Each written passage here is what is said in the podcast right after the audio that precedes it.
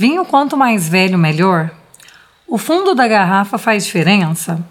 Vinho de tampa de rosca é de qualidade inferior? O mais caro é necessariamente melhor?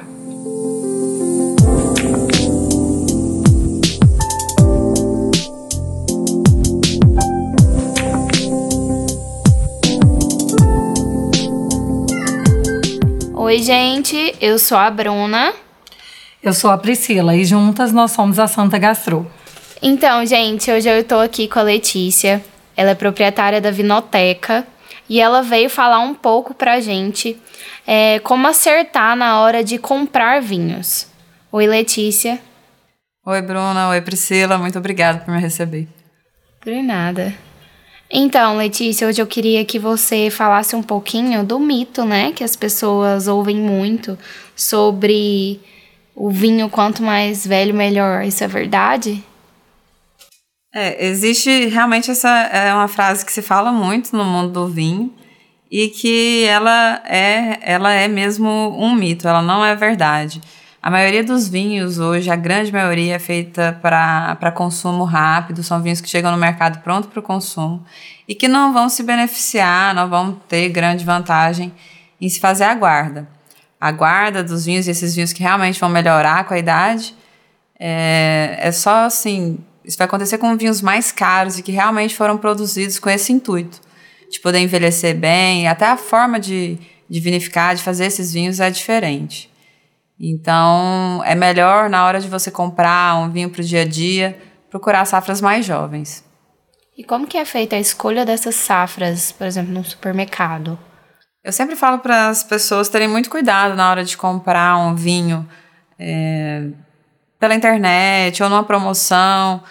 Sempre olhar se tem a safra, né? se está sendo informada a safra quando você está comprando pela internet. Muitos sites não informam. Ou se ou quando você está comprando no supermercado, numa promoção, ter atenção à safra. Porque a maioria dos vinhos, como eu disse, é feita para consumo rápido. Então, você comprar um, um vinho branco, quando você vai comprar um vinho branco, um vinho de até 3, 4, 5 anos, no máximo 5 anos, é, você vai estar tá mais. Você vai ter mais segurança, assim, para beber, de que ele ainda vai estar tá bom. 5 anos já é muito para. Já é até muito tempo para parte dos vinhos brancos. Rosé, eu sempre indico no máximo até 3 anos. Os vinhos rosés são feitos, não são feitos para envelhecer. E aí, tinto vai ter mais é, vai ser mais maleável essa questão. Mas quando são vinhos mais baratos, vinhos para o dia a dia, até cinco anos no máximo, é ideal. Não, não recomendo arriscar com safras mais antigas sem conhecer o vinho e saber que ele realmente pode envelhecer e ser guardado. Então é ficar ligado mais no se ele é branco, rosé ou tinto para saber qual a idade ali, mais ou menos, é a safra para se comprar. Sim, é, é, é uma parte importante também, que a duração deles, é, a durabilidade deles é diferente. Uhum. Certo. Sobre o fundo da garrafa, ele ser mais profundo é melhor? Esse também é, é outro mito assim que tem no, no mundo do vinho. Às vezes a, a pessoa entra na loja e começa lá a colocar o dedo. A, a gente até brinca que é, fica fazendo toque retal nas garrafas lá, colocando o dedo em todas para ver qual que, qual que é mais fundo. E não, não quer dizer que o vinho é melhor porque o fundo é mais profundo. Na verdade, só quer dizer que o, o, a, o produtor daquele vinho ele escolheu uma garrafa maior. A garrafa padrão de vinho ela tem 750 ml. Então, se eu escolho uma, um modelo de garrafa que ela é mais alta, que ela tem o ombro mais largo, eu vou precisar de um fundo mais profundo para poder levantar o líquido na hora que eu pular e o líquido não ter uma distância muito grande da rolha, porque senão o vinho pode acabar estragando mais rápido. Né? Então, por isso, alguns fundos são mais profundos. Mas não quer dizer necessariamente que o vinho é melhor. Quer dizer que o produtor investiu numa garrafa mais cara. Mas tem regiões que produzem grandes vinhos, como por exemplo Bordeaux, é, Montaltino, né, onde é feito o Brunello de Montaltino, e são garrafas de fundo raso, é o padrão de garrafa que eles usam. Vinhos caríssimos, assim, que chegam muitas vezes a milhares de, de reais e que o fundo não vai ser profundo. E as pessoas, elas têm preconceito, muitas vezes, com vinho de tampa de rosca. E a gente quer saber, tampa de rosca é de qualidade inferior? Tem esse preconceito mesmo. Isso é uma coisa que a gente sempre trabalha lá na, nos, nos cursos, lá na Vinoteca, é essa questão. A, a rolha de cortiça maciça, como ela é um produto natural e ela é, é muito difícil, assim, de.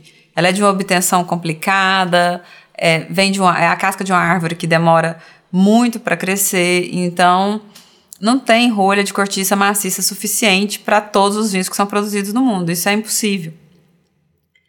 Logo surgiram outras formas de se tampar o vinho.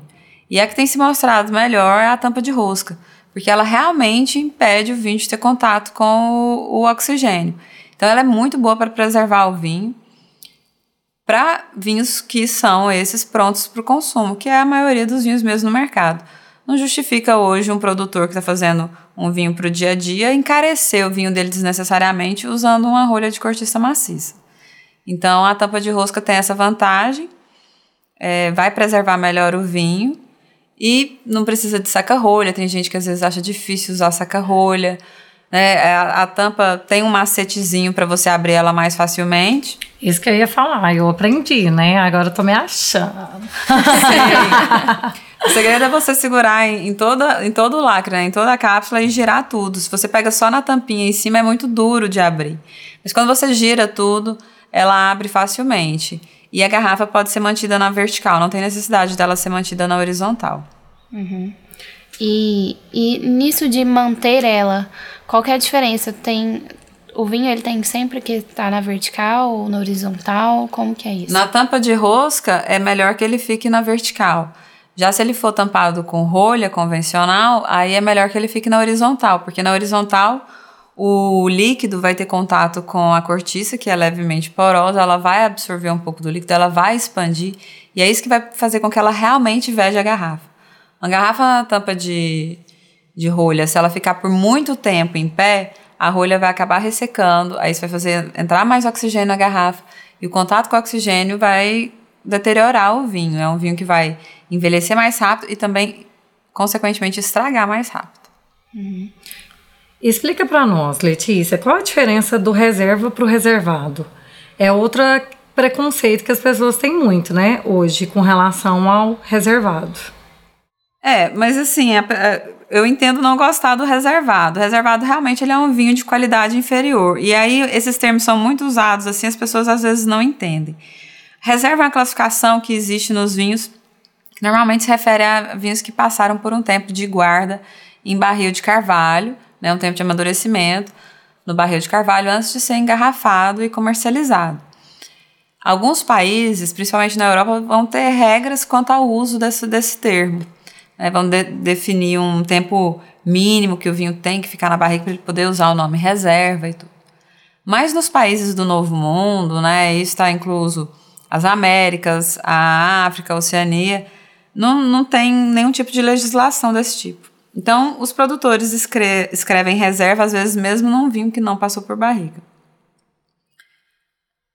E o reservado? O reservado normalmente é quando eles pegam tudo que sobrou lá, é, são aquelas últimas gotas espremidas lá, com muito custo. A escória.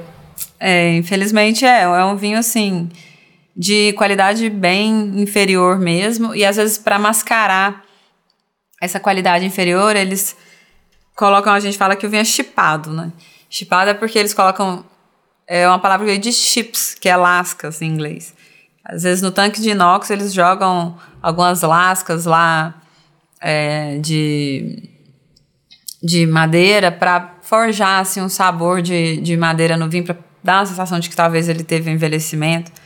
Mas os barris são muito caros, então se você vê um vinho barato com gosto de madeira, não é, não é possível que ele tenha ficado realmente no barril de carvalho. Ele foi chipado, que é muito comum nesses reservados. Normalmente eles são chipados. Uhum.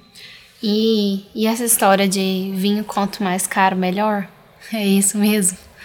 Essa é parcialmente verdade. Quando o, o, o produtor vai fazer o vinho mais caro dele, normalmente a maioria dos produtores vai ter um vinho ícone, assim, que é o, o, o grande vinho da vinícola.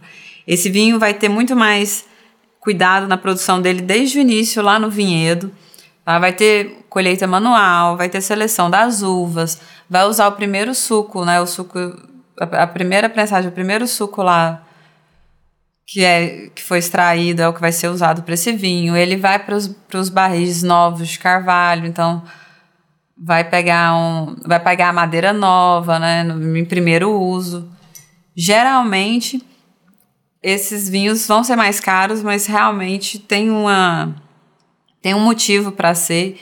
E para quem já apurou mais o paladar e tudo, vai sentir uma diferença clara desse, desse tipo de vinho para vinhos mais baratos. Não quer dizer que você não vai encontrar bons vinhos de 40, 50, 60 reais. Tem.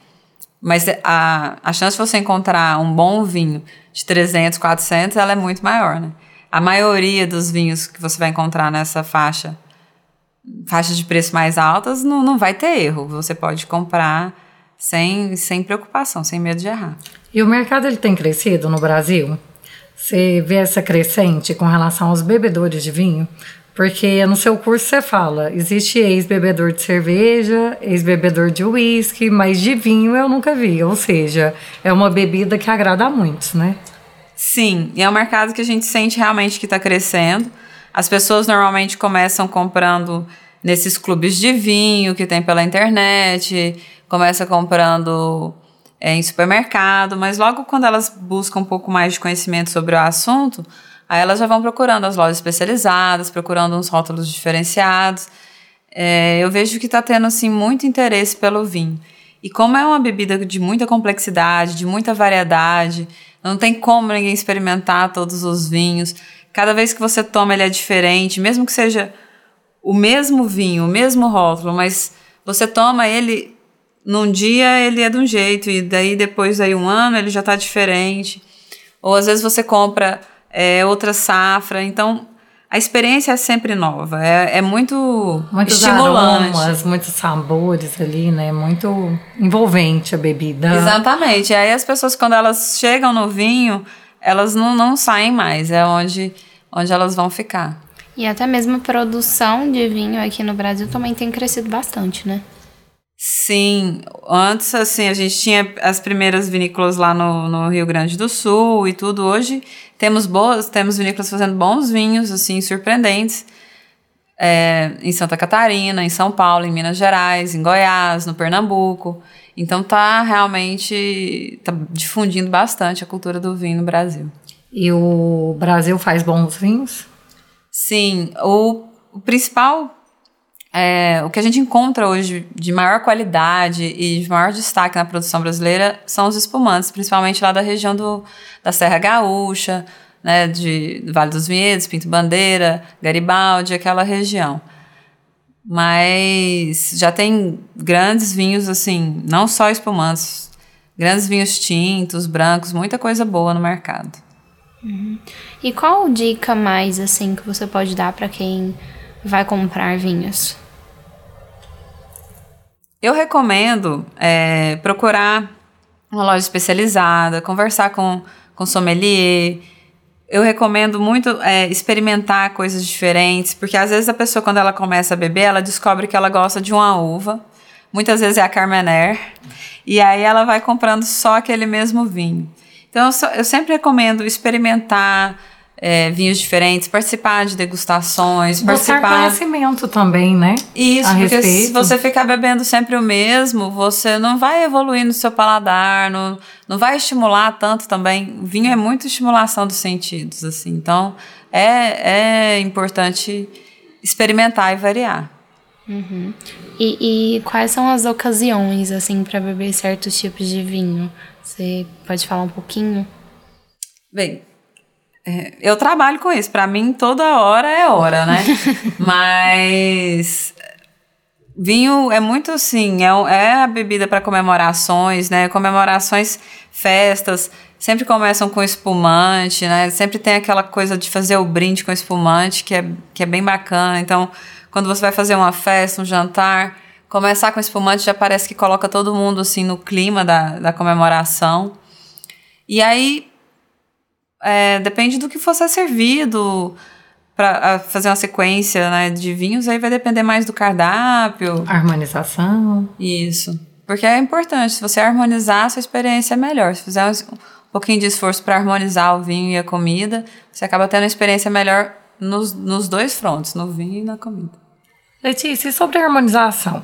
Você tocou um pouquinho nesse assunto. O que, que nós poderíamos harmonizar com vinho, com tinto e com rosé? O que, que você falaria para nós sobre isso? A harmonização é sempre um assunto assim bem amplo, mas normalmente o que a gente ouve falar muito é da preferência para vinho branco ou mesmo rosé quando vai comer carnes brancas e para o vinho tinto com carnes vermelhas. Só que tem como a gente ir além disso. É, uma outra dica boa para a hora de harmonizar é, por exemplo, você pegar para a gastronomia de um determinado local, você pegar um vinho que seja daquele mesmo local. Porque são, é, são coisas que se desenvolveram juntas ao longo dos séculos. Essas regiões produtoras de vinho mais tradicionais, a gastronomia delas também foi se, se desenvolvendo junto com a produção do vinho. Então, você consegue. É, elas harmonizam meio que naturalmente. Então, na hora de comer, por exemplo, um risoto ou um, uma massa com molho de tomate, você optar por um vinho italiano, você tem mais chance de acertar do que se você optar por um vinho é, argentino, por exemplo. Não quer dizer que o argentino não vá harmonizar de forma alguma, mas é só assim para minimizar o erro. Né? Então é, é legal também observar isso, para ir além do ah, com carne branca eu tomo vinho branco, com, com carne vermelha o vinho tinto, para a gente ir além disso. Outro que as pessoas perguntam muito é, ah, e, a, e com pizza? Né? Bem, a pizza pode depende da, da do sabor. Então, o elemento principal, vamos dizer é assim. É o elemento principal que você tem que harmonizar. Então não adianta falar assim, ah, para pizza é, é, tal vinho é bom. Você pode estar comendo uma pizza de atum ou uma pizza de frango ou uma pizza de calabresa e elas vão ser completamente diferentes, né? Então é interessante a gente observar qual é o principal elemento do prato e focar na harmonização dele.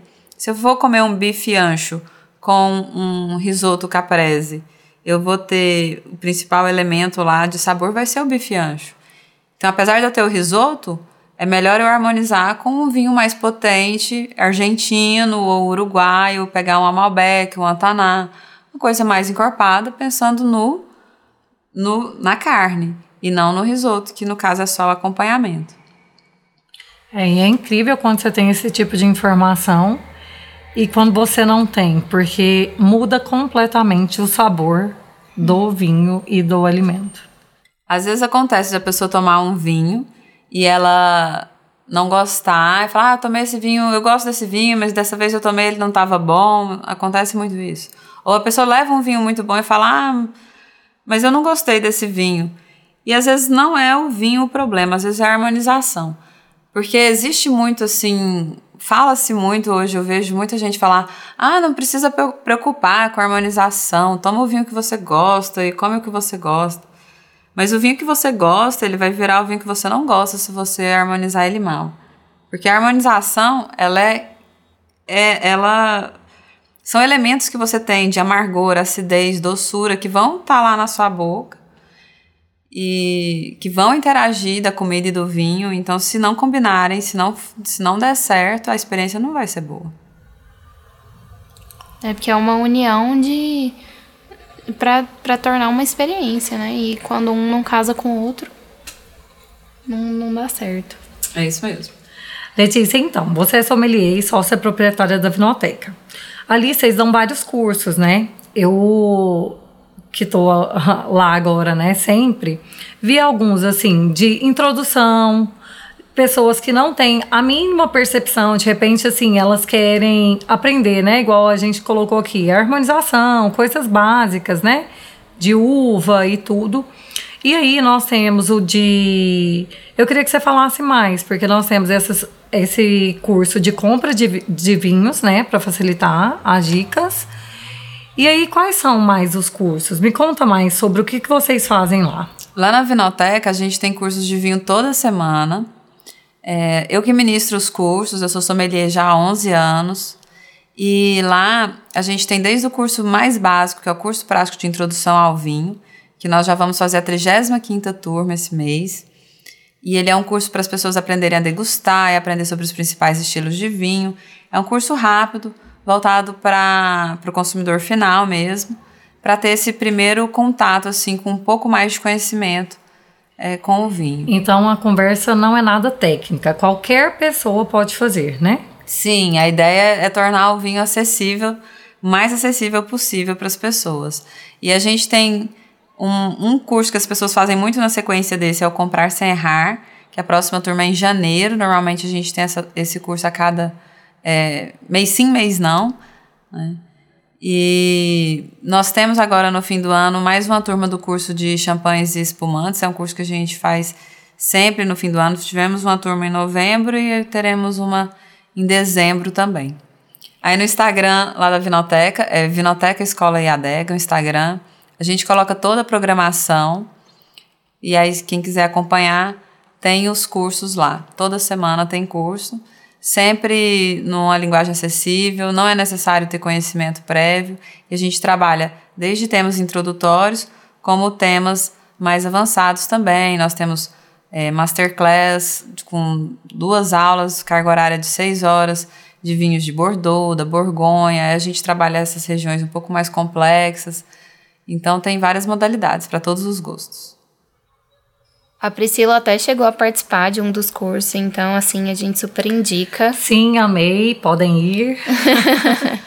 e hoje a gente queria agradecer a sua presença, Letícia, e eu espero que a gente ainda produza muito mais conteúdo para cá, para para a gente abrir ainda mais esse leque, né, de, de alcançar ainda mais pessoas com é, esse tema de vinhos que agrada a todo mundo.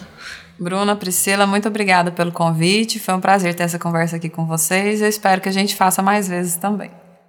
Então é isso, gente. Um beijo e tchau, tchau.